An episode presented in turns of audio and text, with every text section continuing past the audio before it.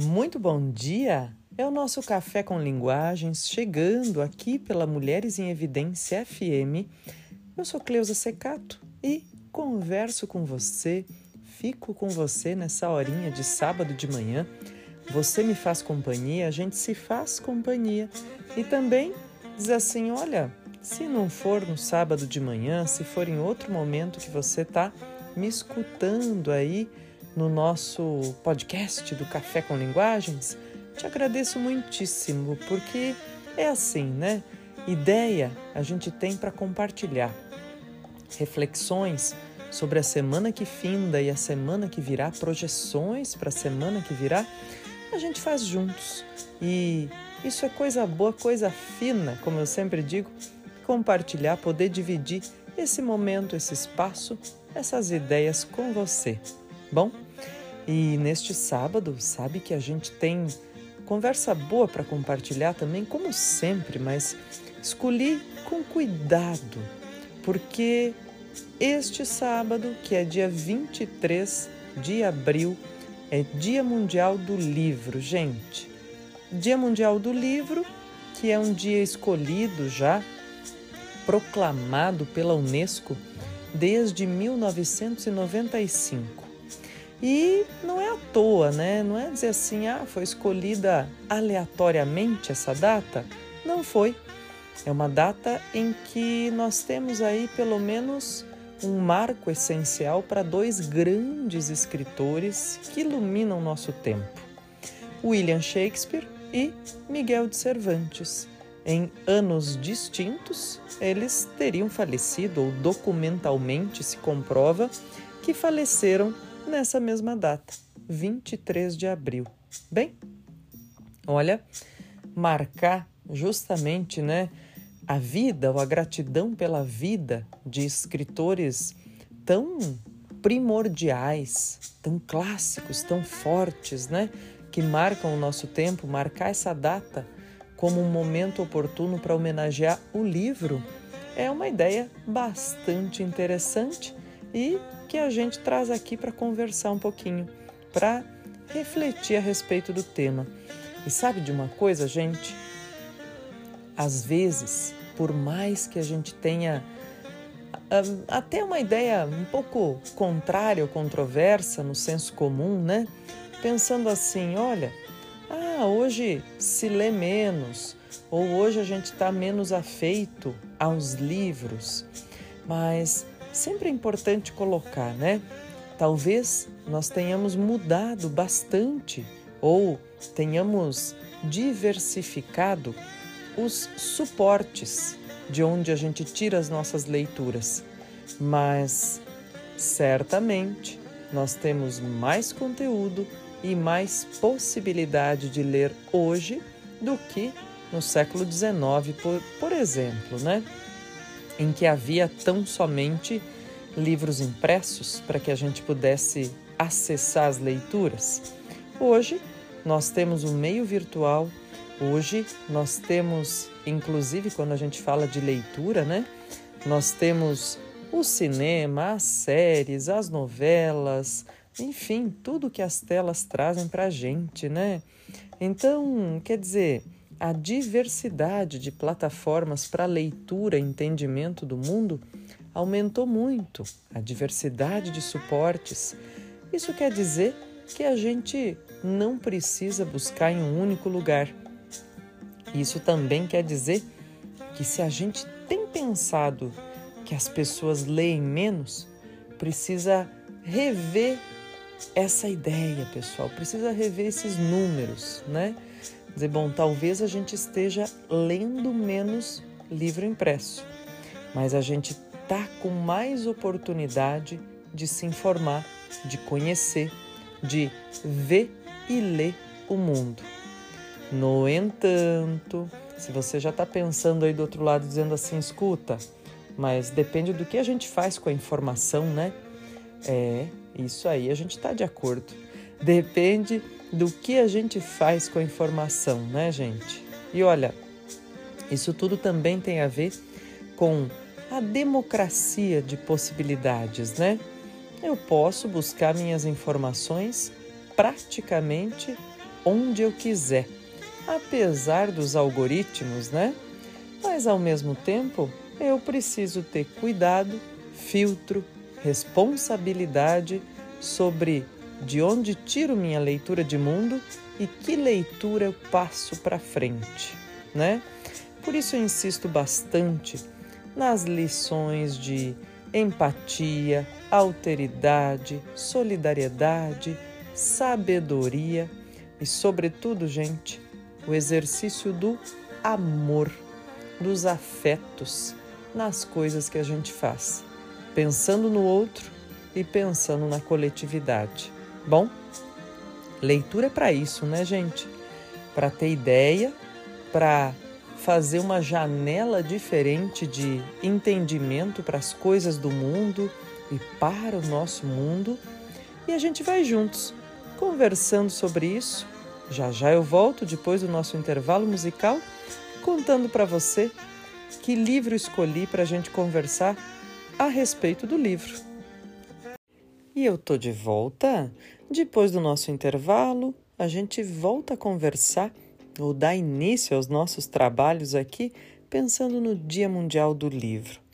E eu aproveito, gente, para lembrar que às vezes são ideias que a gente tem um pouco distorcidas ou um pouco fundadas naquilo que a gente conhece e que acabam generalizando nossa maneira de ver o mundo sobre algum tema, né? Bom, por que estou falando isso? Porque às vezes, quando a gente fala de livro, dependendo do momento que a gente está, a coisa vai por um caminho, o pensamento vai por um caminho que é muito assim, associar livro a conhecimento, a coisa trabalhosa, né? A conhecimento técnico. E olha, nem sempre foi, nem sempre é assim, pessoal. O livro é, antes de tudo e mais nada, a simbologia das boas histórias que entram na nossa vida. O livro, simbólica e metaforicamente, então, entra nas nossas vidas mais do que como aquilo que concentra conhecimentos sobre alguma área ou sobre alguma capacidade específica, né? Ou sobre ciência. É aquilo que concentra o nosso jeito de entender e contar o mundo, de entender e contar histórias na nossa vida, na vida dos que estão à nossa volta, né? De perto e distante, porque de verdade os livros possibilitam, gente, que as histórias viajem o mundo, que as histórias mudem de continente. Então, antes das tecnologias que nós temos hoje, né, que fazem com que tudo possa estar globalizado, os livros eram esse processo de globalização das histórias, inclusive, né? E eu trago aqui hoje para tomar café com a gente, então, nesse dia simbólico especial de rememoração, a importância, não importa o suporte, né? Mas a importância da simbologia do livro, eu trago aqui o Alberto Manguel, que é alguém que, diria assim, na contemporaneidade, gente, faz uma curadoria para nós sobre leituras, autores, leituras de textos verbais e imagens. Ele faz aí um processo muito produtivo bonito e necessário para o nosso tempo. Eu já trouxe o Alberto aqui para tomar café com a gente em outros momentos e um deles foi para o início de janeiro, aí quando se rememora o dia do leitor, que é 7 de janeiro, né? Eu trouxe aqui o Alberto para falar de curiosidade. E olha, gente, me parece uma expressão muito adequada para pensar assim, ó. A gente busca conhecimento, ou a gente constrói conhecimento a partir da curiosidade. E a curiosidade está no cerne do livro, porque ela está dentro da história e ela está fora, ela está em quem acessa a história que um livro traz. Ela está cercando e está também cercada do que a leitura consegue conceder para a gente ao longo das páginas ou ao longo das palavras, né? Então, falar de leitura e curiosidade parece assim, olha, um, uma maneira, uma ideia muito simbólica, né? De como fazer com que as histórias passem por nós, passem entre nós e nos acompanhem. Então, trouxe aqui, encaixotando minha biblioteca, uma elegia e dez digressões do Alberto Manguel para a gente compartilhar nessa conversa de sábado de manhã. Bom, você já sabe, né? Quando eu te convido para ler, eu faço questão de folhear o livro, ó. Fazer esse barulhinho das páginas, né? E vou ler, como eu sempre faço aqui, é de uma edição da Companhia das Letras, esse, que não tem orelha de livro, mas tem contracapa. E é o pontinho, é um dos pontinhos pelos quais eu costumo passar com você para te convidar para compartilhar comigo a história. Vamos juntos? Contra a capa do livro Encaixotando Minha Biblioteca. Diz assim: No verão de 2015, Alberto Manguel se prepara para mais uma mudança. Dessa vez ele sairá de sua casa medieval no Loire, na França, e passará a morar em um apartamento em Nova York. Sua biblioteca pessoal, com cerca de 35 mil volumes, precisará ser encaixotada. Por essa razão, o escritor começa a relembrar os livros e as bibliotecas, públicas e privadas, que já passaram por sua vida, apresentando aos leitores uma elegia apaixonada dessa relação. As reflexões de Manguel vão desde as adoráveis idiosincrasias dos bibliófilos até análises profundas de eventos históricos, como o incêndio da antiga biblioteca de Alexandria. Ah, memorável isso, né, gente? Compartilhado e falado também aí, metaforizado pelo Humberto Eco. Com perspicácia e carinho, o autor ressalta a importância dos livros e seu papel único para uma sociedade democrática e engajada. Gente, essa, olha, essa última frase me faz pensar o quanto a gente precisa mesmo misturar nossos sentimentos, nossos bons sentimentos, as boas escolhas pessoais, profissionais, individuais e coletivas, pensando no médio, no longo prazo e na extensão que as nossas palavras e escolhas podem gerar. Olha só o que, que diz essa última frase. Com perspicácia e carinho, quer dizer, olha, é cuidado mesmo na essência da palavra, com afeto, né? O autor ressalta a importância dos livros e seu papel único para uma sociedade democrática e engajada. Né? Então, quer dizer, quando eu digo aqui que o nosso café é democrático, e é sempre, pessoal, né? É para quem pode estar tá escutando hoje no sábado de manhã, é para quem vai acessar isso depois porque alguém vai compartilhar. Aliás, eu disse, né? Nosso café também é motivo de chaveco. Tem gente que compartilha o episódio para dizer: Ah, você já viu então? Pois é, conversa, né? É para puxar conversa, gente. E vale, vale sim, né? Que gostoso, que legal puxar conversa com gente bacana sobre coisas legais que nos interessam, né? E o café com linguagens pode ser cupido também, viu? Não tem problema nenhum, sabe? E olha, já na dedicatória aqui desse livro, na abertura, o Manguel escolhe Cícero sobre a amizade, né? Um pensador da antiguidade latina, da antiguidade romana, que diz assim: um homem não teria o menor prazer em descobrir todas as belezas do universo, mesmo no céu, a menos que tivesse um parceiro com quem pudesse compartilhar suas alegrias. E você já achou aí, né, o caminho, a, a ideia, a reflexão que o companheiro para dividir nem sempre é um ser humano. sabe que pode ser um livro também, viu? Pode ser um livro que nos abraça, nos acolhe, nos dá morada e impulsão para fazer mais coisa ao longo da vida. Coisa boa, coisa fina compartilhar esse momento com você. Já já eu volto, depois do nosso intervalo musical, para ler alguns trechinhos de Encaixotando Minha Biblioteca que eu escolhi com muito carinho, gente. Vamos dizer? Com carinho e perspicácia para que tudo funcione democrática e engajadamente. Fica comigo que eu fico com você. É já já, daqui a pouquinho, no nosso terceiro bloco.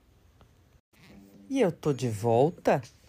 Nosso café com linguagens especial falando de livro, fazendo uma metalinguagem, né, gente? O livro sobre o livro ou o livro sobre os livros. A gente fala tanto aqui de coisas que são documentadas, preservadas, né, pelas páginas impressas ou virtuais de alguma publicação. E hoje, em especial, a gente se dirige a esse tipo de publicação, né? E olha só, quero aproveitar então aqui para desejar, como eu sempre costumo dizer, aberta ou implicitamente, gente, que é bem legal a gente não ter vergonha das coisas que a gente lê, sabe? Eu já presenciei, já vi, em muitos casos, assim, alguém dizer: ah, não, mas eu não vou falar que leio isso porque, ai, vão me julgar, né? Por exemplo, ah, não vou falar que leio história em quadrinho, ou não vou falar, e não é nem só da leitura do impresso, né? Não vou falar que gosto de novela porque vão me julgar. Gente, olha, vamos pensar assim que que bom que a gente tem gosto diferente, que a gente olha para a cultura e para a produção de cultura de um jeito diferente e que tem público de todo jeito, né?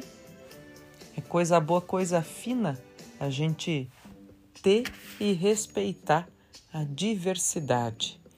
E sim, tem problema nenhum. Por exemplo, pensando em leitura de mundo, ó, vou até vou citar um exemplo meu.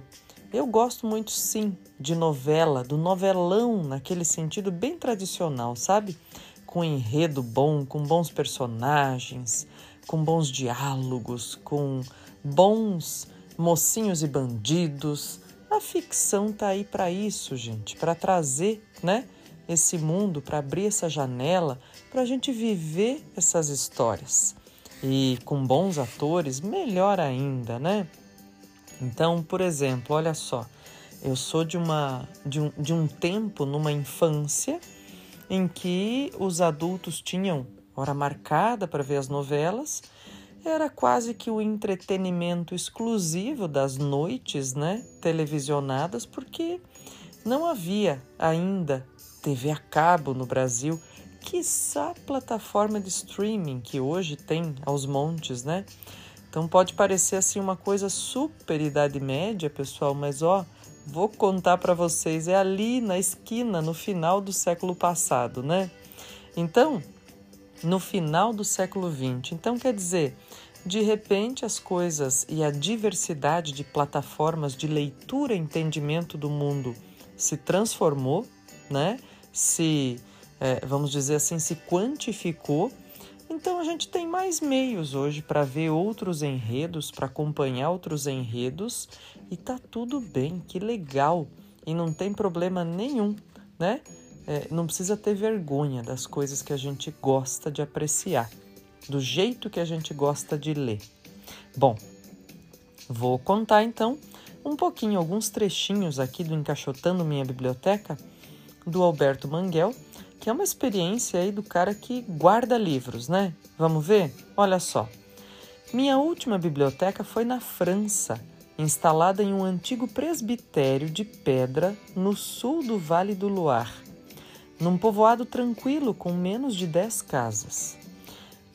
E daí diz assim: escuta, mas por que, né, num lugar tão assim?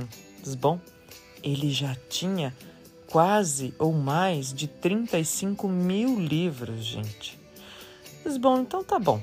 Se achei o lugar para os meus livros, achei o lugar para mim. Foi esse o pensamento que o Manguel teve, sabe? E ele disse assim: Olha, na primeira vez que eu abri os pesados portões de carvalho que davam acesso ao jardim, eu soube que queria viver naquela casa. E daí vai, né, gente? Povoado tranquilo, interiorano, tal, tudo isso, né?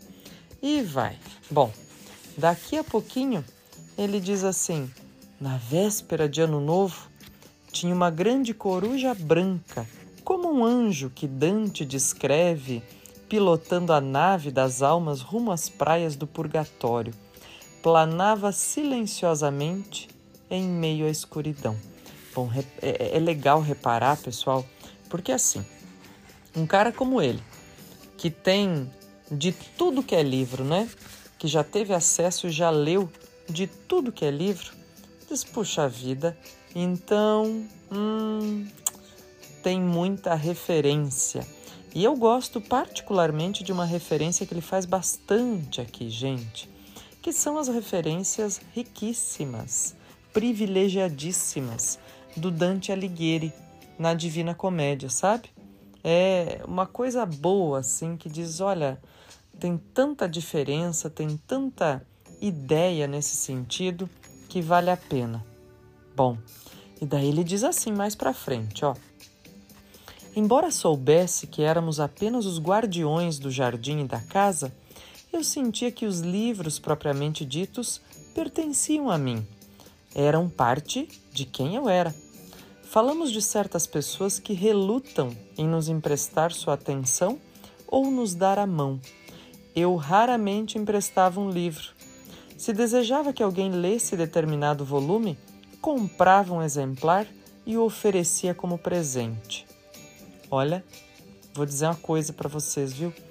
Eu tenho esse hábito também, porque geralmente, pessoal, fala para mim, você tem alguma experiência com isso ou conhece experiência de alguém com isso, né? Livro que a gente empresta não volta, ou livro que a gente toma emprestado de alguém demora para devolver também, né? A não ser que a gente tenha um ritmo muito assim de encontrar frequentemente é, essa pessoa com quem a gente troca livros ou essas pessoas com quem a gente troca livros numa espécie de clube de livro e aí a gente acaba estabelecendo uma rotina, né, de empréstimo e devolução. Mas se não, de fato, livro voa. E sabe o que? Às vezes é muito bom que livro voe mesmo que vá para frente, que vá andar, que vá visitar outras mãos, outros olhos, outras estantes, outras casas, outras moradas, outros cheiros. É bom, mas praticar esse desapego, viu? É um exercício. e olha, não sou só eu que estou dizendo, né, gente? Não sou eu que estou inventando. O Alberto Manguel e outros escritores, leitores afamados por aí dizem isso. Aliás, ele mesmo afirma aqui na sequência: Creio que emprestar um livro significa incitar o roubo. Hum, quer dizer, significa, olha só, eu dizer, vai, cria perna, livro, vai embora. E aí ele diz assim: a biblioteca pública de uma das minhas escolas exibia um aviso ao mesmo tempo excludente e generoso. E ele coloca em letras grandes o aviso: esses livros não são seus, pertencem a todos. É bacana, né? Por quê? Porque é excludente e generoso, quer dizer, excludente porque diz pode parar, não se ache que os livros são teus. Mas ao mesmo tempo é generoso porque diz, ó, é de todo mundo, viu? É de todo mundo. Nenhum anúncio desse tipo poderia ser posto em minha biblioteca. Para mim, minha biblioteca era um espaço profundamente privado que me envolvia e me espelhava. Bom, e ele vai contando um tanto, pessoal, de como ele foi, é, assim, como ele foi trabalhando, né, para juntar esse tanto de livro e o que, que ele foi escolhendo e é, por que, que ele gosta, né, de, de olhar para os livros e tudo isso. Aí ele diz assim: quando fala em livro traduzido, que é uma coisa bacana também, ele vai citar o Jorge Luiz Borges. E ele diz assim: num de seus primeiros ensaios, Borges observou que a tradução pode ser entendida como equivalente a um rascunho e que a única diferença entre uma tradução e a versão preliminar de um texto é meramente cronológica, quer dizer, é temporal, não é hierárquica. O rascunho antecede o original, a tradução se segue a ele. E daí ele põe em aspas o que escreveu Borges. Supor que qualquer recombinação desses elementos é necessariamente inferior ao original. É supor que o rascunho 9 é necessariamente inferior ao rascunho H, uma vez que só existem rascunhos. O conceito de texto definitivo pertence apenas à religião ao, ou ao cansaço. Diz, puxa vida, e nem assim, né? Acho que essa ideia do não contentamento sempre com o texto, de a gente enxergar o texto como algo em completude, em recorte e que pode ser sempre revisado. Bom, e aí ele vai dizer: olha, que a maior parte dos primeiros livros que ele tinha acumulado, ele acabou se desfazendo lá quando partiu para a Europa no início dos anos 70. E mais ainda, diz: puxa vida, como é que é isso, né? Então, se depois de tudo isso ele conseguiu acumular mais 35 mil livros, é muita coisa. Gente, já já eu volto, tem mais uns trechinhos aqui da mudança dele, principalmente o que, que ele vai fazer com essa biblioteca que vale a pena a gente conversar. Dia Mundial do Livro, a gente celebra juntos, porque todo dia é dia de ler e descobrir democraticamente mais alguma coisa sobre o mundo. Fica comigo que eu fico com você. A gente já está imaginando que ele vai ter que se desfazer, né? Dessa biblioteca imensa por conta da mudança dessa casa interiorana para um apartamento bem menor, mas muitíssimo menor em Nova York. Bom, o que, que ele faz, gente? Ele vai passar para frente, ele vai doar, ele vai fazer um tanto de coisa. Mas olha só, tem alguns trechinhos que ele vai explicando o amor, o carinho dele por esses espaços que são a biblioteca e pelo tanto que os livros deram de diálogo para ele, né? Ele diz assim: Sempre me encantei com as bibliotecas públicas, porém devo confessar um paradoxo. Não me sinto à vontade trabalhando nelas. Gente, daí eu gosto desse trechinho, o meu exemplar aqui está até sublinhado com isso aqui, porque olha só. Sabe que eu tenho uma história interessante com bibliotecas em vários lugares por onde eu já passei. E assim, às vezes é um feriadão, às vezes é uma fériazinha curta, e por conta de trabalhar com educação e trabalhar num, numa, numa área na educação que é bastante nevrálgica, que cuida da linguagem e da produção de texto dos estudantes, eu acabo sempre tendo muito texto para ler e para corrigir. E eu carrego comigo. Quando eu viajo para qualquer lugar, eu carrego esses textos comigo. Então, as bibliotecas públicas são um alento, porque eu já corrigi texto de aluno meu, já preparei aula em tudo que é biblioteca pública por onde eu andei passando, sabe? E às vezes assim é uma biblioteca daquelas que aparecem em filme, né? E você diz: "Nossa, que legal! Olha só que bacana! Tô aqui nesse cenário, nessa biblioteca". É, é como se a gente fizesse uma triangulação é, de importância, afeto e uma mistura de ficção e realidade, né? Porque ao mesmo tempo que eu levo comigo os textos, é, as escritas, né, dos meus alunos, é como se eu os estivesse também levando comigo. E quando eu coloco essa leitura em dia, essas análises num cenário como esse, é como se eu estivesse dialogando com eles nesses lugares também. E acho que isso acaba enriquecendo a maneira como a gente conversa, como a gente interage, né? E, e quando ele fala disso da, das bibliotecas, eu digo, nossa, elas são um refúgio de trabalho para mim em qualquer viagem, sabe? Agora ele diz assim, ó, que para ele ele não gosta desses espaços porque ou ele não se sente à vontade, né, para trabalhar nesses espaços. Ele vai dizer que é porque ele é impaciente demais, gente. Não gosta de esperar pelos livros que quer, o que às vezes é inevitável, a menos que a biblioteca seja abençoada com a generosidade das estantes abertas. Ele diz que não gosta de ser proibido de escrever nas margens dos livros que pega emprestado. Gente, vou fazer uma confissão. Eu adoro rabiscar em livro, porque isso faz com que eu me sinta me apropriando daquilo que está aí, sabe? Eu consigo conversar com aquilo que está aí, né? E, claro, eu não faço isso em livro alheio, viu? Mas nos meus livros eu sempre marco, sublinho, coloco post-it, tudo isso. E daí ele diz: Não gosto de devolver os livros se neles descubro alguma coisa surpreendente ou preciosa.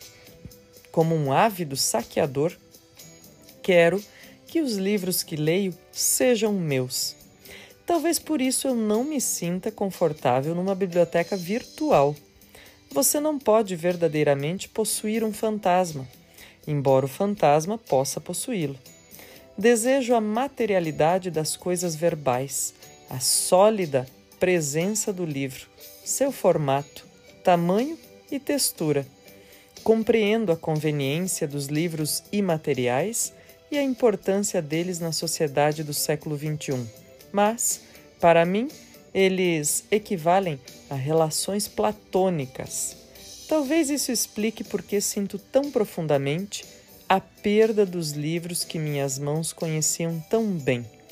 Sou como São Tomé, que tem que tocar para crer. E olha que simbólico, gente, nós estamos conversando sobre isso exatamente no sábado, que neste ano, né? É o sábado depois do sábado de Páscoa, que é aquele momento da madrugada aí do sábado para domingo, né? Que conta a história bíblica que Jesus ressuscitou, apareceu aos discípulos e os, aos discípulos e o São Tomé quis encostar a mão para acreditar, porque falou, ó. E por isso tem muita gente que acredita, né, que fala que o São Tomé é o pai da ciência, porque diz, ó, é um cara que não vai só pela fé, a fé dele tem que ter comprovação, né? A hipótese dele tem que ter comprovação. E aqui o Alberto Manguel faz uma, uma relação muito interessante, né, gente? Dizendo assim, ó, tem que ter materialidade, tem que ter concretude, eu tenho que encostar no livro. E isso é uma percepção de cada um, né, pessoal? Assim como os suportes virtuais, as telas deram tanta possibilidade de gente que nunca chegaria a ver ou a ler alguma coisa daquele jeito conseguir, a gente tem a questão clássica aí do livro impresso que tem muita gente que prefere. E assim é a vida, pessoal, e assim tem que ser a vida, pelas escolhas democráticas e que preservam o cuidado pessoal e coletivo. Sabe o que? Te desejo uma semana com tudo de bom. E se ela não trouxer tudo de bom, que tenha gente boa, que tenha boa companhia para conseguir superar os obstáculos. Até sábado que vem um grande abraço, boas leituras. A gente se fala.